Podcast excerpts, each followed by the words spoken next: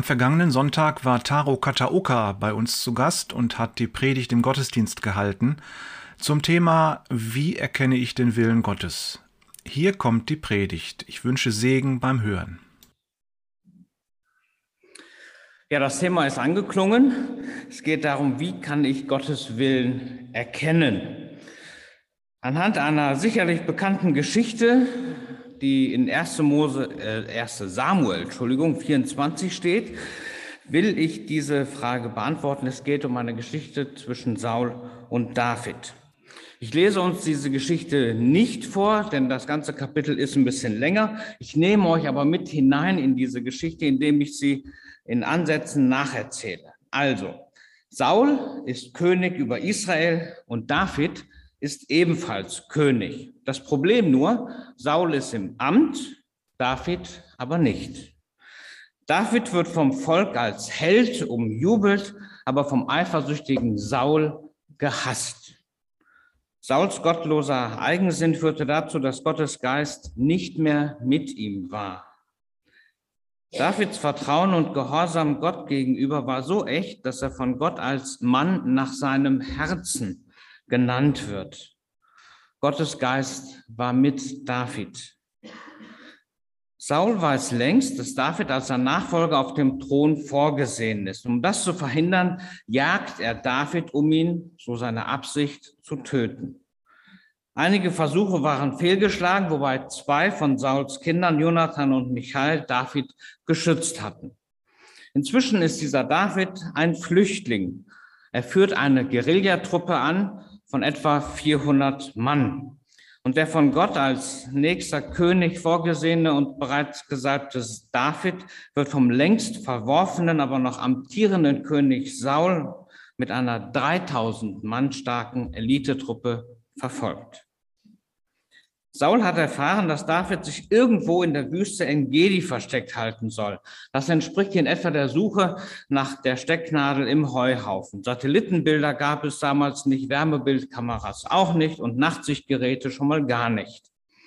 Doch ohne dass er es ahnt, kommt dieser Saul seinem Rivalen sehr nahe.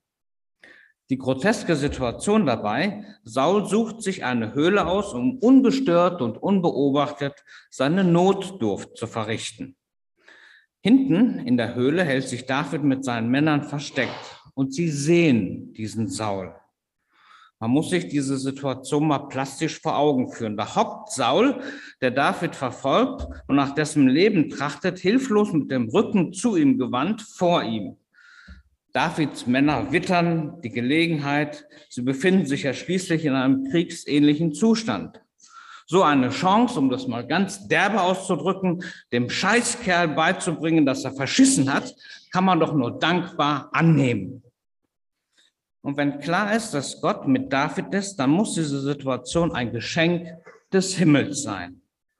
Die Männer sagen, Gott hat dir diese Gelegenheit in die Hand gegeben, ergreife sie und schlag zu. Heute ist der Tag, an dem du deinen Widersacher ausschalten kannst. Sieh ihn doch nur an, David. Günstiger geht's nicht mehr. So ist Gott. So in etwa dürfen die mutmachenden Aufforderungen der Männer an David gewesen sein. Wozu Gefangene machen, wenn endgültige Fakten geschaffen werden können? Saul ist der von Gott gesalbte König. Als Mensch verächtlich, aber er ist von Gott eingesetzt. Würde David ihn antasten, dann tastete er Gott an. Und genau das ist David bewusst. Damit wird klar, dass diese Gelegenheit, Saul aus dem Weg zu räumen und der zermürbenden Verfolgung ein Ende zu machen, kein Geschenk des Himmels ist, sondern eine wiedergöttliche Versuchung. Ihr Lieben, eine Gelegenheit als Willen Gottes einzuschätzen, das ist, wir haben schon gehört in der äh, Ankündigung, Anmoderation, das ist gar nicht so einfach. Wenn, dann müssen alle Faktoren stimmen. Es reicht nicht aus, dass 90 Prozent passen, es müssen 100 Prozent sein.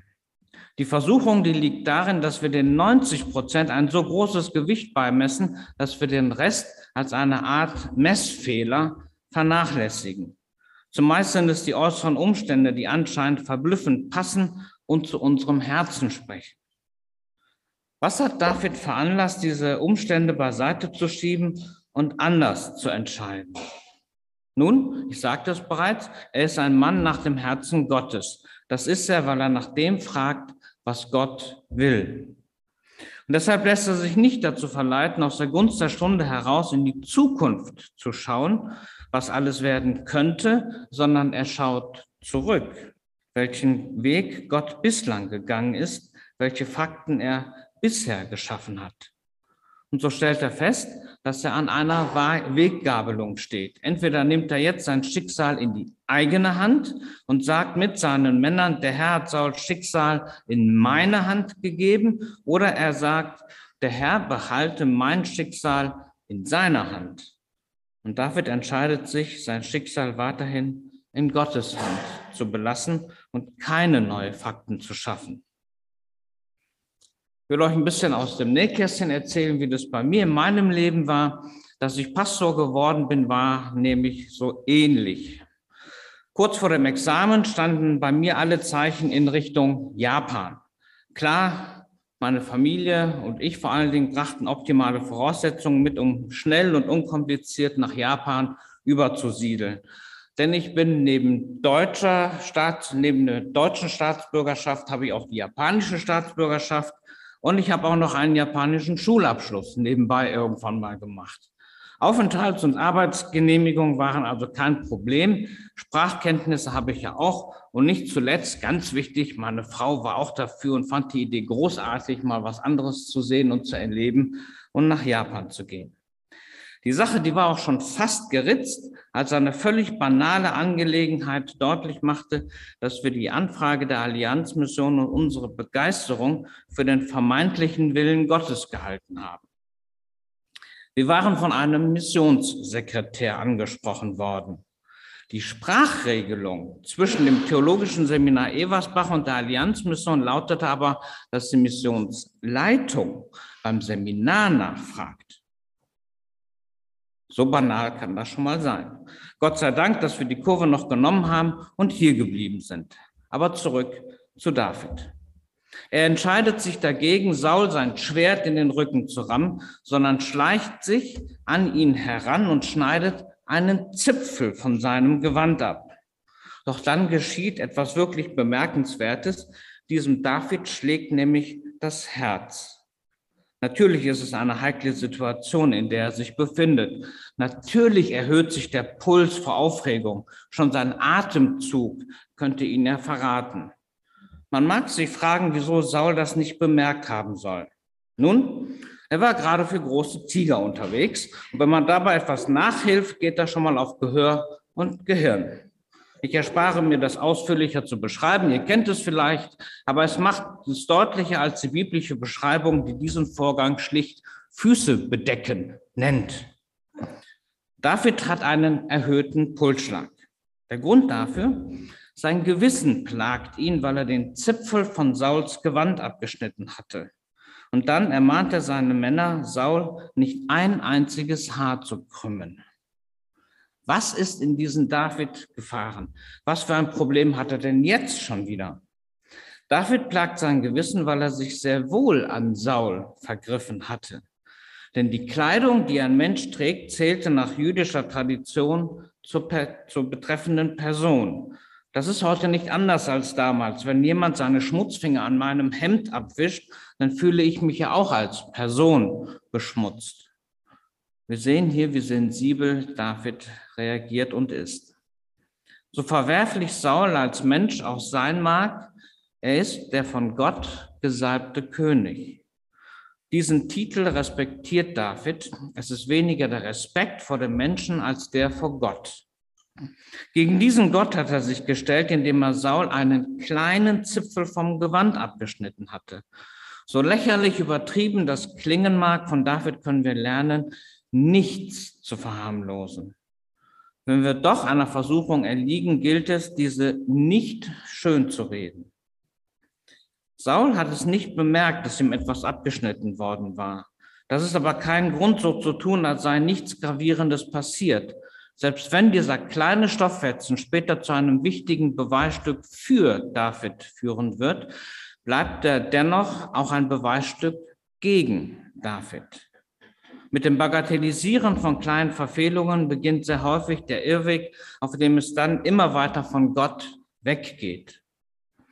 Denn wer bei kleinen Dingen sein Gewissen abstumpft, der senkt die Hemmschwelle, Hemmschwelle für größere Vergehen. Wenn Gott sagt, dass seine Ordnung auch darin besteht, dass wir fremdes Eigentum respektieren sollen, dann fängt das zum Beispiel bei einer ganz kleinen Büroklammer aus dem Betrieb an, die ich für private Zwecke einfach mal mitgehen lasse. Oder bei einem privaten Anruf vom Dienstapparat oder es lässt sich steigern auf Raubkopien, Schwarzarbeit, Tricksereien beim Bau und so weiter. Immer natürlich bezogen auf das, was den Rahmen des Erlaubten übersteigt. Sein Leben auf Gott hin auszurichten bedeutet, gerade im Kleinen treu zu sein und dies als Normalität zu betrachten. Dieses Leben ist ein Lebensstil, der zur Norm werden soll. Davids Rezept, diesen Lebensstil zu praktizieren, finden wir im Psalm 51 in den Versen 12 bis 14. Dort schreibt er, Schaffe in mir Gott ein reines Herz und gib mir einen neuen, beständigen Geist. Verwirf mich nicht von deinem Angesicht und nimm deinen heiligen Geist nicht von mir. Erfreue mich wieder mit deiner Hilfe und mit einem willigen Geist rüste mich aus. Hier in diesem Psalm bekennt David, dass er auf sich allein gestellt kaum in der Lage ist, Gottes Willen zu erkennen und seine Ordnungen zu halten. Aber er weiß um die Kraft des Heiligen Geistes, die ihn verändern und erneuern kann. Um diese Kraft bittet er, weil er weiß, dass ihm dann geholfen wird. Diese Kraft des Heiligen Geistes hilft auch uns, Gottes Willen zu tun, wenn die Versuchung besonders groß ist, uns selbst Recht zu verschaffen. Und damit komme ich zum letzten Teil der Davids-Geschichte, diesem äh, Teil der Davids-Geschichte. Diesem David ist nämlich massiv Unrecht geschehen, weil er fälschlicherweise des Hochverrats an Saul bezichtigt worden ist. Hier in dieser Höhle hätte er die Gelegenheit gehabt, sich an diesem Unrecht zu rächen und sich sein Recht selbst zu verschaffen. Wenn uns selbst bei weitem weniger Unrecht zugefügt worden ist wie David, stehen wir in der Versuchung, uns zu rächen. Ich sage das so absolut, weil das eine menschliche Eigenschaft ist. Nur wir Menschen sind in der Lage, Recht und Unrecht zu reflektieren und eigene Maßstäbe aufzustellen. Vor allem haben wir die Eigenschaft, Kränkungen und Verletzungen unserer Seele abzuspeichern und bei Gelegenheit abzurufen und das sogar mit Vorsatz. Weil wir Menschen eben nicht nach Instinkten und unkontrollierbaren Reflexen handeln, kommt es immer wieder zu Situationen, in denen es, in denen uns Unrecht getan wird. Und weil jeder Mensch sündig ist, kommt es auch dazu, dass wir selbst anderen Unrecht zufügen. Aber selbst wenn wir Gott auf unserer Seite wissen, gilt es, sich nicht auf eigene Faust zu rächen. Jesus sagt in Matthäus 7, alles, was ihr wollt, dass euch die Leute tun sollen, das tut ihnen auch. Der Maßstab meines Handelns ist, was ich mir wünsche, was man mir tun soll, nicht etwa, was man mir getan hat. David spricht das Unrecht offen an. Er adressiert es an Saul keine selbstprahlerische Würdigung seiner eigenen Milde verknüpft mit einer Forderung. Nein, Gott soll richten.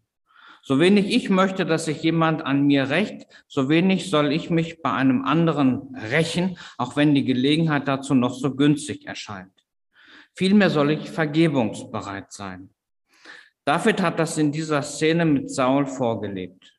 Vergebungsbereit zu sein bedeutet dabei auch, dem anderen mitzuteilen, an, welchen, an welcher Stelle er mich verletzt hat. Wie sonst soll er begreifen, was ich ihm vergeben will. Unrecht offen anzusprechen und dabei die Bereitschaft zur Vergebung zu signalisieren, darauf kommt es an. Schließlich dürfen wir uns darauf verlassen, dass Gott sich auf unsere Seite stellt. Wie oft ertappe ich mich aber dann dabei, dass ich mir schamlos die göttliche Rache in allen Schattierungen ausmale und mir dabei diebisch die Hände reibe. Das hat natürlich nichts mehr mit der Bereitschaft zur Vergebung zu tun. Aber gerade das entspricht dem Willen Gottes. Denn in Römer 12 steht, ist es möglich, so viel an euch liegt, so habt mit allen Menschen Frieden. Recht euch nicht selbst, meine Lieben, sondern gebt Raum dem Zorn Gottes, denn es steht geschrieben, die Rache ist mein, ich will vergelten, spricht der Herr. Vielmehr, wenn dein Feind hungert, gib ihm zu essen, dürstet ihn, gib ihm zu trinken. Wenn du das tust, so wirst du feurige Kohlen auf sein Haupt sammeln. Lass dich nicht vom Bösen überwinden, sondern überwinde das Böse mit Gutem. Ich finde, dass das ein sehr hoher Anspruch ist, aber es lohnt sich, sich darauf einzulassen. Denn dadurch werden wir Jesus ähnlicher. Auch er hat seinen Feinden vergeben und für sie gebetet. Aber auch hier gilt, bitte nicht den hungernden und dürstenden Feind versorgen, um auf dessen Haupt glühende Kohlen zu sammeln, also um das Gericht heraufzubeschwören. Denn glühende Kohlen bedeuten von Hause aus Gericht. So haben es viele verstanden. Aber der Zusammenhang in diesem Text macht deutlich, dass glühende Kohlen auf dem Haupt positiv zu verstehen ist. Dieses Bild bedeutet, den Feind zur Reue und Umkehr zu bewegen. Überhaupt wäre dieser Text falsch verstanden, wenn wir daran dächten, dass Gott uns rächen würde, möglichst zeitnah und möglichst gründlich. Gottes Gericht kommt am Ende der Zeit über jeden Menschen. Das stimmt. Unsere Aufgabe liegt darin, das Böse aber zu besiegen. Als Christen leben wir vom Kreuz und der Auferstehung Christi her. Im Kreuz hat Jesus seine Liebe zu uns erwiesen. In der Auferstehung hat er den Sieg für uns Sünder errungen. Dieser Sieg wirkt überall dort in das Verhältnis von Menschen hinein, die Böses mit Gutem vergelten. Gewalt eben nicht mit Gegengewalt beantworten, sondern mit hingebungsvoller Liebe, die auch dem Feind Gutes will. Böses in diesem Sinne zu besiegen bedeutet Nachteile und Leid in Kauf zu nehmen. Wir müssen durch diese Situation des Leidens hindurch, weil es notwendig ist. Nur durch dieses Leiden kommen wir zum wirklichen Heil, das in der Liebe begründet ist. Und diese Liebe ist dem Bösen nicht gleichwertig, sondern überlegen. Gottes Willen zu erkennen ist also keine einfache Angelegenheit, weder wenn es beispielsweise darum geht, eine Aufgabe in der Gemeinde zu übernehmen, noch wenn es beispielsweise darum geht, sein Recht durchzusetzen. Es müssen alle Faktoren stimmen. 90 oder 98 Prozent reichen da nicht aus. Es müssen 100 Prozent sein. Weder die Gunst der Stunde ist ausschlaggebend, noch die Meinung meiner Freunde. Es kommt darauf an, im Einklang mit Gott zu leben. Und dazu gehört es, Gottes Wort zu kennen und seine Weisungen zu befolgen. Vor allen Dingen heißt es aber, sich auf Gottes Geist einzulassen. Durch intensives Gebet, man darf es natürlich auch Meditation nennen, kann ich das Reden des Geistes Gottes wahrnehmen und so Gott reden hören. Gemeinsames Beten ist aber nach meiner Erfahrung hilfreich. Immer wieder habe ich die Erfahrung gemacht, dass mich Gott unruhig macht, wenn ich etwas nicht tun soll und umgekehrt tiefen Frieden spüren lässt, wenn ich etwas tun soll. Zu guter Letzt noch einen kleinen Hinweis bezogen auf das Gemeindeleben. Und das, was jetzt kommt, äh, betrifft euch durchaus in der aktuellen Situation. Das war aber nicht abgesprochen. Gemeinden haben nämlich immer wieder das Problem, dass sie zu wenig Mitarbeiter haben. Das ist meine Erfahrung. Und wann immer in die Gemeinde gefragt wird, ob jemand in einem bestimmten Bereich mitarbeiten kann, stellt sich auch hier die Frage, ob es Gottes Wille ist, dass ich diese Aufgabe übernehme. Zumindest hatte ich als Pastor immer die Erwartung, dass meine Schäfchen sich diese Frage durchaus gestellt haben. Gottes Wille ist ist keineswegs, dass ich mir jede Aufgabe ans Bein binde. Gottes Wille ist es auch nicht, dass ich einmal eine angenommene Aufgabe zeitlebens an meinem Bein kleben habe. Für die Priester, und das ist ganz spannend zu lesen in der Bibel, am Heiligtum galt beispielsweise, dass sie ihren Dienst nur im Alter zwischen 25 und 50 Jahren tun sollten. Thorsten, wie alt bist du? Ah, da bist du schon fünf Jahre im Ruhestand. Könntest du sein. Okay, sei es drum.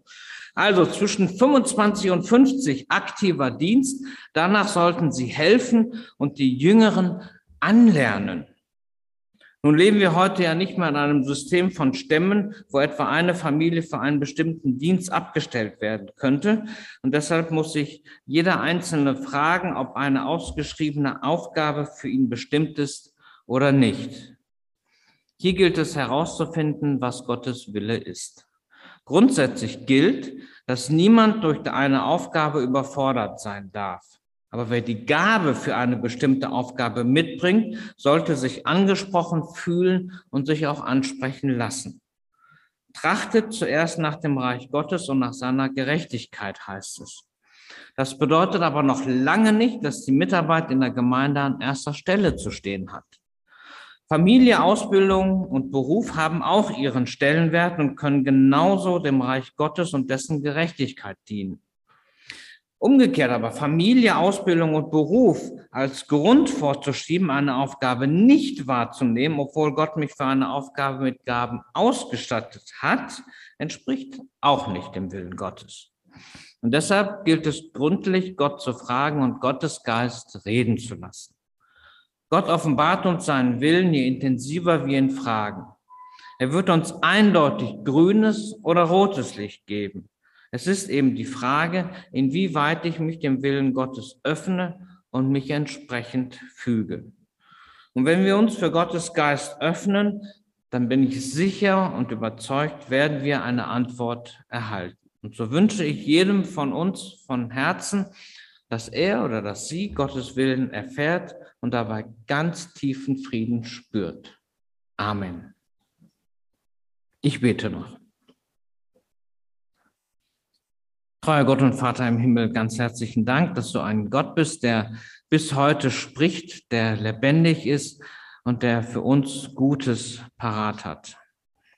Ich möchte dich bitten, dass wir auf dich hören, gerade weil du ein lebendiger Gott bist. Herr, schenke uns die Zeiten der Stille, der Ruhe und Abgeschiedenheit, dass wir uns auf dich konzentrieren lernen, damit wir dein mitunter sehr leises Reden dennoch vernehmen können. Schenke du uns auch die nötige Disziplin in deinem Wort zu lesen und zu forschen und die Impulse daraus für unser Leben zu entnehmen. Danke, Jesus, dass du auferstanden bist, dass du unser Herr bist und lebst und dass wir darauf vertrauen dürfen, dass es stimmt, wenn du sagst, dass du bei uns bist alle Tage bis an das Ende dieser Welt. Und so bitte ich dich darum, dass du uns segnest, zu uns sprichst und wir deinen Willen immer wieder neu erfahren. Amen. Música